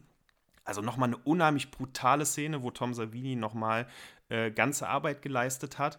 Und natürlich ist es dann so, das bekommen wir auch nochmal gesehen, damit da auch Klarheit herrscht, äh, dass sich da Frank Sito selber erstochen hat im Endeffekt, weil natürlich die Damen äh, nicht mehr leben. Aber äh, das ist ein, ein unheimlich ähm, intensives Ende und wir, ähm, dem, dem, Film wurde ja auch oft äh, vorgeworfen, dass der sehr frauenfeindlich ist, aber wenn man zumindest diesen Schlusspunkt sieht, äh, sieht man nochmal schön, wie die Frauen dann am Ende die Oberhand haben, auch wenn es nur eine Halluzination ist. Äh, ich will das jetzt auch nicht, nicht überbewerten oder jetzt ganz groß anpreisen, aber es ist doch ähm, gewisses Augenzwinkern, ähm, wer da am Ende so die Überhand hat. Das hat mir persönlich gut gefallen. Ähm, wie fandst du die finale Szene im Bett? Ähm, ich fand die sehr passend zum Film und auch entsprechend großartig, denn du hast es gerade schon richtig gesagt, da darf Tom Savini noch mal komplett aus dem Vollen schöpfen, also sämtliche Schaufensterpuppen zum Leben erwecken und äh, Frank dann in wunderbarster äh, äh, Tricktechnik den Kopf abreißen lassen. Das ist, ist natürlich komplett drüber, ist halt typisch 80er Jahre Slasher-Horrorfilm, ganz klar. Ähm, ist aber, denke ich, ein schöner Schlusspunkt, dass quasi seine Opfer oder die Geister seiner Opfer ihn zerreißen, obwohl es natürlich nur eine Halluzination ist. Und man sieht das ja dann auch ähm, in der fast oder in der vorletzten Einstellung, wie er dann auf die Seite gelegt tot in seinem Bett liegt sich offensichtlich selber erstochen hat. Und dann am nächsten Morgen auch die äh, ja die zwei großartigen Polizisten in die Wohnung kommen, um, um ihn festzunehmen, weil sie jetzt endlich herausgefunden haben, wer denn die ganze Zeit die Frauen abgeschlachtet hat. Die sehen ihn dann da potenziell tot im Bett liegen und ja, beschließen einfach mal wieder rauszugehen und Frühstück zu machen oder was auch immer. Fall ähm, geklärt. Ja, Fall geklärt. Die haben auch unfassbar große Revolver in der Hand, die beiden Polizisten. Das ist einfach, ja, Polizisten des Jahres, die beiden ja, wie gesagt, also die gehen dann einfach wieder und lassen Frank da liegen. Und in der letzten Szene, ich meine, es ist immer noch ein 80er-Jahre-Horrorfilm, reißt Frank dann nochmal die Augen auf und ja, wir wechseln zu den Credits. Ähm, Wie würdest du es deuten? Hat Frank überlebt am Ende oder ist er tot und das war einfach nur so der letzte Schock, den man im Horrorfilm noch hinterherjagen muss? Ja, absolut. Zweiteres. Ähm, mhm. wir, kennen ja den, wir kennen ja den Eröffnungsschocker, wo dann häufig eine Filmfigur getötet wird, die eigentlich gar nicht zur Haupthandlung gehört, die einfach nur mal den Killer vorstellt. Ähm, du hast es ja dann, ein, das ist natürlich ein Mittel, um die Horrorfans, die halt mit Genrekost bedient werden wollen, äh, um die nach fünf Minuten erstmal direkt milde zu stimmen. Und so hast du natürlich am Ende, gerade bei Filmreihen wie Nightmare on Elm Street oder so, ganz, ganz typisch den Ausblick, ah, der ist vielleicht doch nicht tot, Fortsetzung, ladida, ähm, der ist doch stärker, als ihr alle dachtet. Aber äh, häufig sind diese, sind diese Endschocker, und das nehme ich auch so hin, sind einfach unlogisch. Also na natürlich ist, ist äh, äh, Frank Sito tot, selbst wenn nicht, stehen die Polizisten vor der Tür.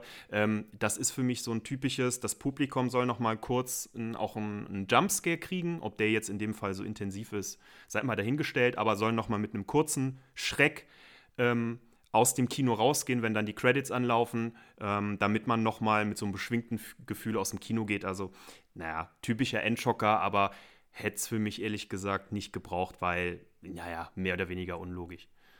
Ja, würde ich komplett mitgehen. Also ich habe den auch nicht gebraucht.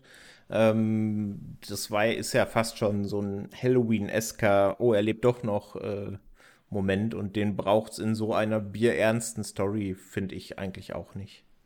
Ja, es gibt einen großartigen Endschocker, um den mal kurz, ähm, kurz einzubringen. Jetzt haben wir über einen verhältnismäßig schlechten geredet, aber ähm, Nightmare on Elm Street 1 hat meiner Meinung nach einen fantastischen Endschocker, weil es da ja tatsächlich so ist, Freddy scheint bezwungen und auch äh, Glenn, also die Rolle von Johnny Depp, lebt wieder. Und wir sehen Heather Langenkamp in der Rolle der Nancy, die sich von ihrer Mutter verabschiedet und dann in ein Auto steigt, äh, zusammen mit Glenn. Und man denkt, okay, ja, es ist alles gut, aber hm, okay, äh, warum jetzt Glenn lebt, bisschen komisch.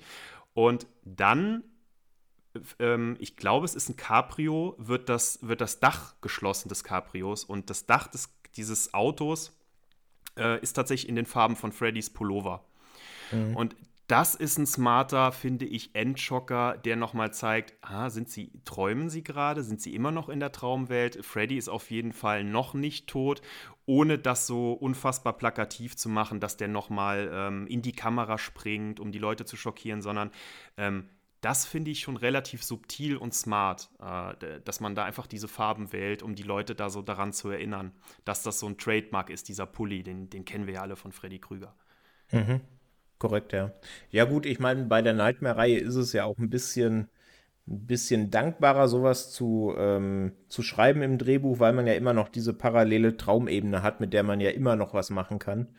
Absolut, ähm, ja. Genau, die hatte man ja jetzt bei Maniac nicht. Aber ja, auf jeden Fall. Also, wenn wir vielleicht mal irgendwann an geeigneter Stelle über die besten Schluss. Äh, Scares in Horrorfilmen reden, wäre das Ende von dem ersten Nightmare-Film auf jeden Fall mit dabei, ja.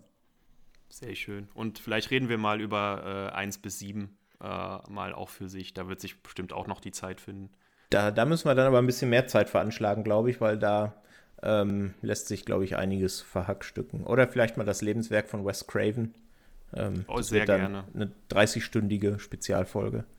Ja, da gibt es noch den äh, werten Herrn Onno, der da sicherlich auch noch sehr viel Expertise einbringen kann. Über den würden wir uns dann vielleicht auch in der Dreierrunde freuen. Oder in einer anderen Besetzung ähm, Filmfans und äh, haben wir ja genug bei uns. Ja, aber jetzt ist es da draußen. Äh, schreiben wir gleich den Onno direkt an. Er hat eine neue Aufnahme gewonnen. Sehr gut. Okay, ja, dann aber noch einmal ähm, abschließend mehr oder minder zurück zu Maniac. Ähm, Wenn es jetzt keine großen Themen gibt, auf die du jetzt noch eingehen möchtest, lieber Simon, dann würde ich sagen, kommen wir kurz zum Abschlussfazit. Oder hast du noch was auf dem Zettel? Ich habe noch eine Sache auf dem Herzen, ansonsten habe ich, glaube ich, alles rausgefeuert, was One ich interessant thing, fand. Mhm. Und zwar, ähm, was ich sehr, sehr interessant finde an Maniac ist, und äh, ich weiß nicht, ob das, ob das jedem so bewusst ist, ob das viele so wahrgenommen haben, aber Maniac ist auch auf jeden Fall ein New York-Film, ein Film über New York, der ähm, die 70er, 80er in New York sehr, sehr gut, finde ich, find ich, abbildet. Was ich persönlich auch gar nicht wusste, wie die Lage damals in New York war, weil klar schaut man da irgendwie ehrfurchtsvoll nach New York, was das für eine tolle, schillernde Stadt ist, äh, mit den ganzen ähm, riesigen Werbeplakaten, alles ist hell, die Stadt, die niemals schläft und so weiter.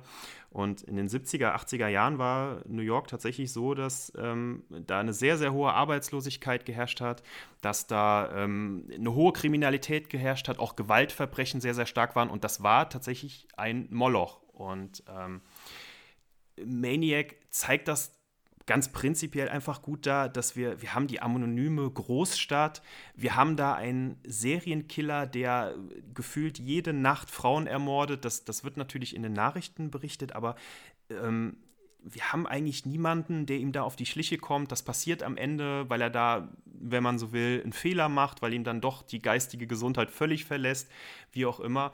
Aber ähm, man hat die anonyme Großstadt, wo man quasi gemeinsam allein ist, wenn man so will.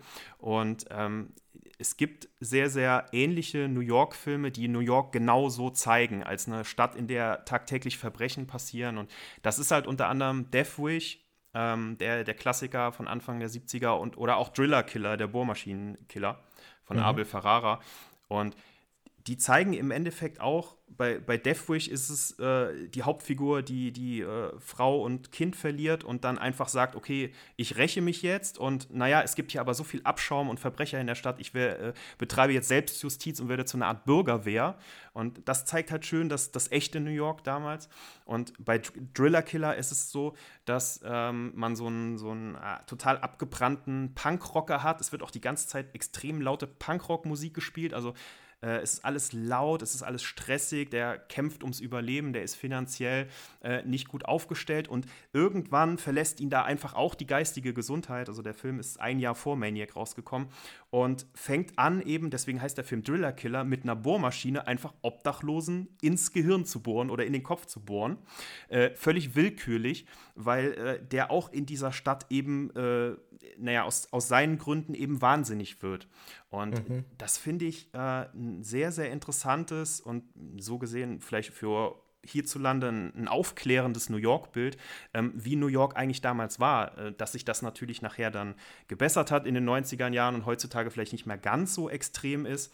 Hm, zu einer Großstadt gehören natürlich Verbrechen und so weiter, aber äh, da ist auch Maniac, passt, finde ich, wunderbar in diese Reihe an sehr, sehr, die ein sehr, sehr ne-, negatives New York-Bild zeigen und William Lustig hat äh, sehr, sehr viele Jahre in New York gelebt und gearbeitet und er kennt diese Stadt und natürlich inszeniert er seinen Film dort und das ist für ihn auch selbstverständlich. Aber ob der das jetzt bewusst als so einen Kommentar über New York machen wollte oder nicht, ist ja im Endeffekt für unsere Wahrnehmung egal. Das ist ja das, was wir dann daraus machen. Und ähm, wir können da wirklich sehen, dass lustig da eigentlich so in der Reihe steht mit seinem Film zu Deathwish, zu Driller Killer. Äh, vielleicht kennen die Zuhörer, die sich da in den 70ern, 80ern auch noch sehr gut auskennen, sogar noch mehr Filme, die dieses New York-Bild zeigen. Und das ist halt, äh, fand ich ziemlich erschütternd und, und sehr, sehr bewegend. Und äh, es gibt da, so, gibt da so ein ganz schönes Zitat von, von einem Journalisten, ähm, der auch ein Buch über New York geschrieben hat, sich mit der Geschichte beschäftigt hat. Und der sagt halt so nach dem Motto, naja, wenn du, äh, wenn du dich darauf vorbereitest, also wenn du es in Kauf nehmen kannst, dass du in so einer Stadt lebst, die so ähnlich ist wie Beirut und äh, wenn es für dich in Ordnung ist, dass du Heroin halt äh, leichter kaufen kannst als Obst und Gemüse, äh, dann ist halt die Lower East Side dein absolutes Paradies. ne? Und äh, mhm. das trifft diese Zeit und äh, das, was Driller, Killer, Deathwish und Maniac zeigen, halt perfekt auf den Punkt, so dass dieses damalige New York. Und äh, das finde ich an dem Film darüber hinaus, abseits von der Handlung und dem, was wir alles besprochen haben, sehr, sehr interessant, dass man das aus dem Film rausziehen kann. Der ist so gesehen tatsächlich Zeitzeugnis und das ist doch vielleicht auch äh, eine Sache, wo man sagen kann, ja, ist vielleicht nicht doch der nächste relativ stupide Horrorfilm, wie vielleicht jemand sagen würde, der nicht so großer Horrorfan ist, wie wir jetzt zum Beispiel. Ähm, deswegen möchte ich das gerne noch ins Feld werfen, dass das schon auch seinen, seinen Wert hat in dieser Hinsicht. Ist auf jeden Fall ein sehr guter Hinweis, ja. Das ist, äh, auf der Ebene kann man Maniac vielleicht auch generell als Kommentar auf das Großstadtleben an sich sehen. Das muss ja gar nicht nur in den 80ern stattfinden. Das ist ja heute auch noch so. Man lebt anonym, großteils anonym in einer großen Stadt. Dementsprechend können auch solche psychotischen Serienkiller eben in einer Stadt mehr oder minder anonym eben leben und ihrem Werk nachgehen. Und das erklärt dann eben, warum man die nicht direkt erkennt. Und vielleicht ist das dann eben auch einer der Gründe, wir hatten es vorhin, warum die Restaurantszene drin ist, um das einfach nochmal zu verdeutlichen, ähm, dass es eben in der Anonymität der Großstadt sehr gut sein kann, dass man eben im Restaurant direkt am Tisch neben, nebendran solch einen Psychopathen sitzen hat und das gar nicht, gar nicht bemerkt, weil man eben selber auch anonym in der Stadt wohnt. Ja. Ja, es muss auch nicht New York sein. Also in dem Fall passt das natürlich zum realen New York zu der Zeit. Aber wie du sagst, äh, das passt für jede Großstadt. Also ähm, ich wohne äh, sehr nah an Köln und arbeite da auch und äh, bin da oft. Und äh, es gibt da so ein paar Plätze, die äh, haarscharf daran waren, als No-Go-Area bezeichnet zu werden, weil da tagsüber äh, Kinder und Familien spielen und nachts da Menschen schon mal tatsächlich abgestochen und getötet mhm. wurden. Also das ist nicht so weit weg, diese anonyme Großstadt, wo Verbrechen passieren. Es äh, ist immer schön, wenn das möglichst weit von unser Eins wegbleibt und man da einfach nie ein Erlebnis mit hat, aber es passiert tatsächlich dann auch äh, äh, schon mal häufiger in Großstädten. Und gerade das so zu sehen am Tag ist das vielleicht ganz schön und die Stadt möchte auch viel dafür tun, dass da Familien unterwegs sind. Und nachts ist das dann ein Ort, ähm, wo man sich dreimal umdreht oder am besten gar nicht hingeht. Also wer in Köln äh, und Umgebung herkommt und den Ebertplatz kennt oder auch den Neumarkt ähm, bei Nacht, der wird wissen, dass das schon Bereiche sind, äh, wo solche Sachen passieren können. Ähm, ich rede jetzt nicht von einem äh, Serienkiller, der 50 Menschen umbringt und nie erwischt wird, das natürlich nicht, aber von Gewaltverbrechen an sich und der Großstadt, was die so alles mit sich bringen kann, ähm, das ist nicht so weit weg von uns. Deswegen finde ich das auf jeden Fall eine interessante Sache, die man für sich auch rausziehen kann, wenn man es denn möchte. Komplett, ja. Wirkt also auch noch nach 40 Jahren, der Film. Ja, ist ja vielleicht ganz gute Überleitung. Was wäre denn generell dein Fazit, deine Meinung zu Maniac? Ähm, ganz prinzipiell, wie du es gesagt hast, auch nach 40 Jahren für Horrorfans absolute Empfehlung. Unbedingte Sehempfehlung, Schaubefehl, wie auch gewisse Leute gerne sagen, die sich vielleicht angesprochen fühlen an der Stelle. An der Stelle. Ähm, das liegt an den großartigen Effekten, das liegt an der starken Inszenierung, dass da jemand mit wenig Mitteln, mit einer auch teilweise wackeligen Kamera unheimlich spannende, intensive Szenen erzeugen kann, mit einfachen Mitteln. Und äh, das liegt daran, dass da auch ein schöner Meta- oder auch Subtext drin ist über New York, was wir gesagt haben, was großartig ist. Und ähm, wer gerne Slasher guckt und sich aber sagt, naja, ich möchte jetzt aber nicht unbedingt den Maskenkiller, sondern ich möchte mal wirklich in viel intensiver in die Seele des Killers eintauchen, möchte mit dem äh, auf Streifzug gehen, dann ist das auch eine tolle Alternative, ein sehr, sehr starker äh, Film, wenn man den auch als Slasher sehen möchte oder als Serienkillerfilm. Mhm. Also würdest du bei deiner 4 von 5 Toastscheiben waren's? Bewertung bleiben? Ähm, es sei denn, du fragst mich nochmal und ich rede mich noch in Rage, aber ich, ich versuche das bei den 4 von 5 zu lassen.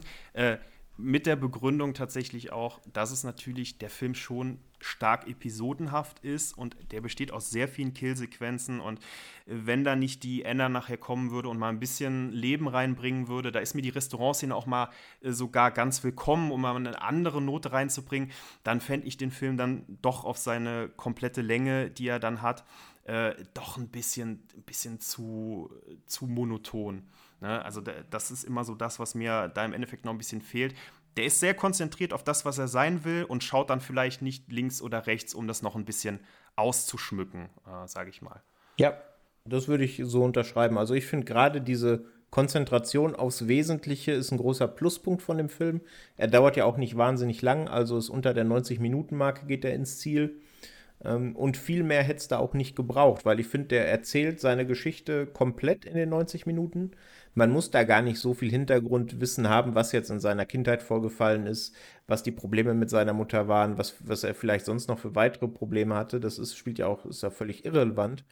Weil egal, was es für Probleme waren, sie können das nicht rechtfertigen, was ähm, Frank dann heutzutage, wenn man jetzt in, in der Filmzeit ist, ähm, tut. Und ja, ich finde auch, also Maniac hat in den 40 Jahren, seit es ihn nun gibt, 1980 bis heute, überhaupt nichts von seiner Schlagkraft eingebüßt. Er wirkt immer noch als komplett nihilistischer, dreckiger, hoffnungsloser Slasher.